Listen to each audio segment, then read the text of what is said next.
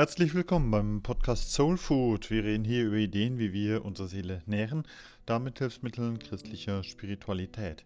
Mein Name ist Carsten Wolfers, ich arbeite als Diakon in der Pfarrei Sevelen im Werdenberg. Ich möchte heute sprechen über einen Ausdruck beim Jesus, wo er sagt, einander lieben. Das ist so ein Satz, der kommt bei ihm immer wieder mal, so eine Aufforderung, die er mehrfach bringt, einander lieben. Das ist seine Aufgabe, aber auch eine Mahnung von ihm her, so an seine Gefolgsleute, an seine Jünger. Und für mich ist die erste Frage eigentlich, ja, warum tut er das? Warum soll ich denn einander oder sollen wir einander lieben? Und bei ihm merkt man so heraus, die Antwort ist eigentlich für ihn klar. Das Warum ist klar, weil Gott liebt, weil Gott Vater und Gott Sohn uns ja das vormachen. Sie lieben einander. Und weil zumindest von Gott her es so ist ja, oder hoffen wir, dass, so, dass es so ist, dass Gott und Mensch einander lieben. Von uns Menschen her ist das vielleicht manchmal nicht ganz so ganz klar. Aber deswegen, das ist das Warum. Warum uns von Gott her diese Aufgabe zukommt. Sei es als christliche Gemeinschaft, als liebende Gemeinde. Das ist eine unglaubliche Herausforderung, einander lieben. Und ich würde sagen, Meistens ist es für uns eine Überforderung. Lieben ist schwer. Oft wissen wir gar nicht so recht, wie wir das umsetzen sollen, wie wir lieben können, wie wir lieben sollen. Also, ich mache es mir heute ein bisschen einfach. Ich lasse das Wort lieben erst einmal beiseite und konzentriere mich auf dieses Wort einander. Es fällt mir nämlich viel leichter vom Einander, vom Miteinander zu reden, als gleich die große Liebe aus der Versenkung zu holen. Was ist dieses Einander, was der eine für den anderen tut, was der eine für den anderen ist? Die Frage ist doch interessant, was tun wir füreinander? Ich habe das nachgeschlagen, was dieses Wörtchen einander eigentlich meint und im Duden fand ich da folgenden Beispielsatz, den ich sehr toll dafür finde. Und zwar lautet der Satz so, zwei Schimpansen, die einander nie gesehen, nie miteinander gekämpft und einander nie die Läuse aus dem Pelz gesucht haben, diese Schimpansen wissen nicht, ob sie einander über den Weg trauen können. Soweit das Zitat aus dem tollen Duden. Also gehe ich doch heute mal in die Schule der Primaten. Diese Schimpansen geben mir ja gleichsam drei Punkte an die Hand. Also das erste ist, die müssen einander sehen. Die müssen sich also physisch über den Weg laufen. Die müssen hier und da mal zusammenkommen. Die müssen einander so gut kennen, dass sie sich auch wiedererkennen. Als Menschen würden wir wohl sagen, man muss vielleicht das Gesicht erkennen oder den Namen mal wissen. Das ist das Minimum.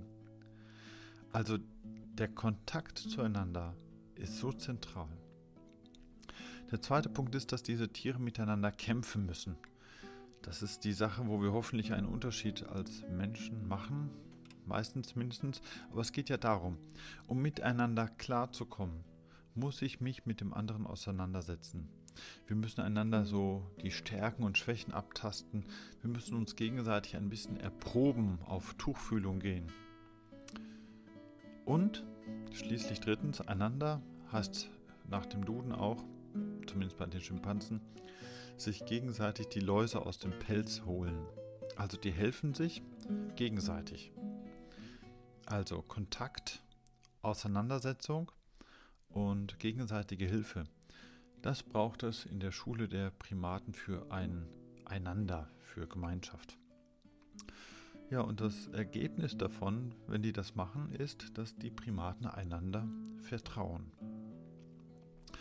Es mag jetzt total komisch sein, eine Gruppe von Schimpansen zu vergleichen mit den Aposteln in der Frühzeit der Kirche. Aber genau das machen wir doch jetzt mal. Diese Apostelgeschichte in der Bibel, also so diese Frühgeschichte von christlicher Gemeinde, die erzählt uns ja, wie zu Beginn Gemeinschaft dort aufgebaut wurde. Zum Beispiel der Paulus, manchmal allein, manchmal mit einem Kollegen wie dem Barnabas zusammen, die reisen so da durch die Weltgeschichte herum. Und die fangen an, Leute zu besuchen, die fangen an, Briefe zu schreiben.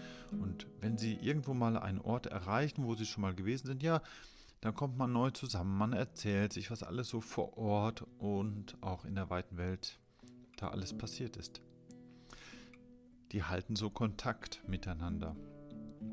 Wenn ich da genau diese Stellen in der Apostelgeschichte lese, dann merke ich, da kommt es auch durchaus zur Auseinandersetzung.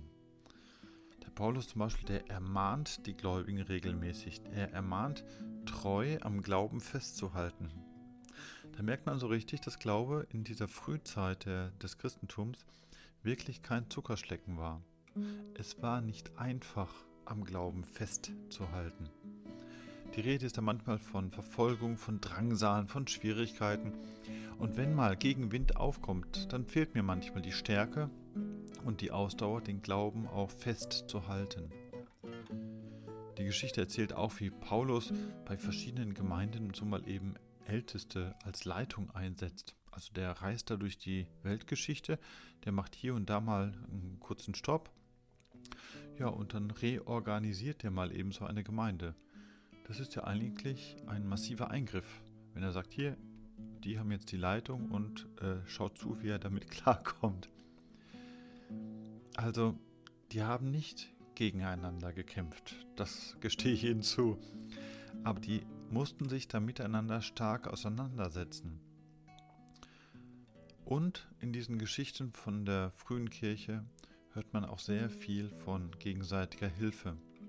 Man betet füreinander, man stärkt einander, man berichtet, wie es hier oder da geklappt hat, man bezeugt, wie Gott in ihrer Gemeinde gewirkt hat. Was die also durch Kontakt, durch Auseinandersetzung und Helfen bewirken, ist, dass sie zueinander Vertrauen fassen. Und was sie ebenso erreichen, was hinzukommt, ist zu sehen, was Gott mit ihnen zusammen getan hat und wie das auch selbst Nichtgläubigen die Tür zum Glauben neu öffnet. Ich finde, da steckt so viel an Weite und Tiefe des Glaubens drin, wenn man sagen kann, ja, Gott ist mit uns zusammen. So sind wir einander Gemeinschaft. Und das öffnet sogar denen, die außerhalb der Gemeinschaft sind, die Tür. Wenn das so bei den Primaten ist und so in der Apostelgeschichte, dann frage ich mich natürlich, wie funktioniert dieses Einander eigentlich heute bei uns? Ja, schaue ich mir mal an, wie wir da Kontakt miteinander halten. Natürlich, in so einer Gemeinde hält man Kontakt in erster Linie mal durch das Zusammenkommen, meist eben halt zum sonntäglichen Gottesdienst. Das funktioniert und doch wissen wir, dass wir hier da eigentlich nur Kontakt pflegen zu einem kleineren Teil derer, die man vor Ort eigentlich zur Gemeinde zählt. Wir halten Kontakt miteinander, wenn wir uns etwa da vor der Kirchentür mal unterhalten, wenn wir uns auf der Straße treffen und grüßen, wenn wir gelegentlich uns Zeit nehmen für einen Kaffee oder Tee, für ein Gespräch. Wer digital unterwegs ist, ist meist auf vielen Kanälen unterwegs, um zu anderen Kontakt zu halten. Kontakt ist ja etwas, was ausgelöst wird, wenn ich mir sagen kann, ich habe wirklich Interesse an dem anderen. Wenn ich da jetzt mal einen Test mache, also jetzt auch in der Gemeinde, wo ich dafür arbeite, Wer hat da mitbekommen, was da bei den Jüngsten, bei den kleinsten Kindern dort in dieser Krabbelgruppe im Wichtelstübli läuft?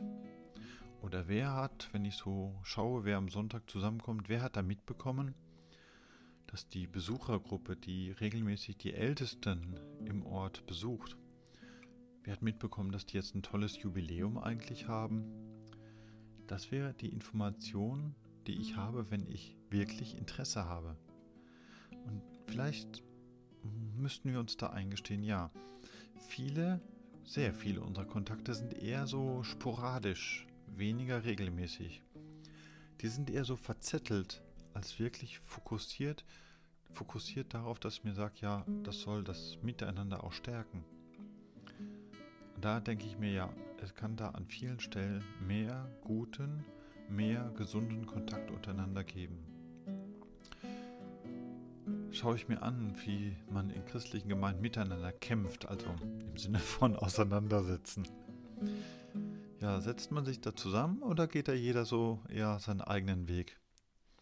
Es gibt ja tatsächlich in unseren Tagen viele Richtungsstreitereien in Kirchen. Wir erleben an vielen Stellen einen Niedergang. Wir erleben, wie viele alte Methoden auf den Prüfstand gehören. Was früher richtig war, was lange einigermaßen funktioniert hat, dann merken wir, dass das heute nicht mehr die gewünschten Ergebnisse liefert. Und das verunsichert zutiefst. Und da braucht es eigentlich ja ein Ringen um gemeinsame Lösungen.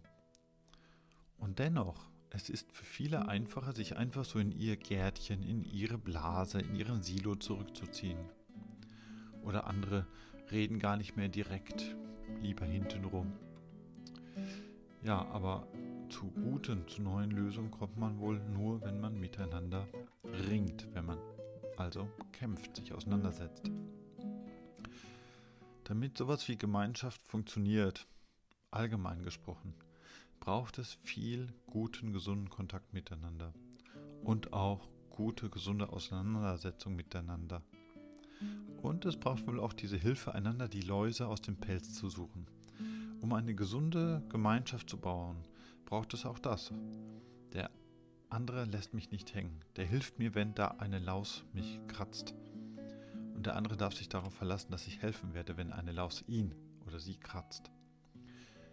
Das Ergebnis ist dann, das schafft einander Vertrauen. Mit mehr Kontakt, mehr Auseinandersetzung, mehr gegenseitiger Hilfe könnten wir mehr füreinander, miteinander, einander sein. Wenn ich mir das bewusst mache, dass dieser Paulus damals sagen konnte, ja, Gott mit uns zusammen. Ich finde, das ist Ziel von christlicher Gemeinschaft.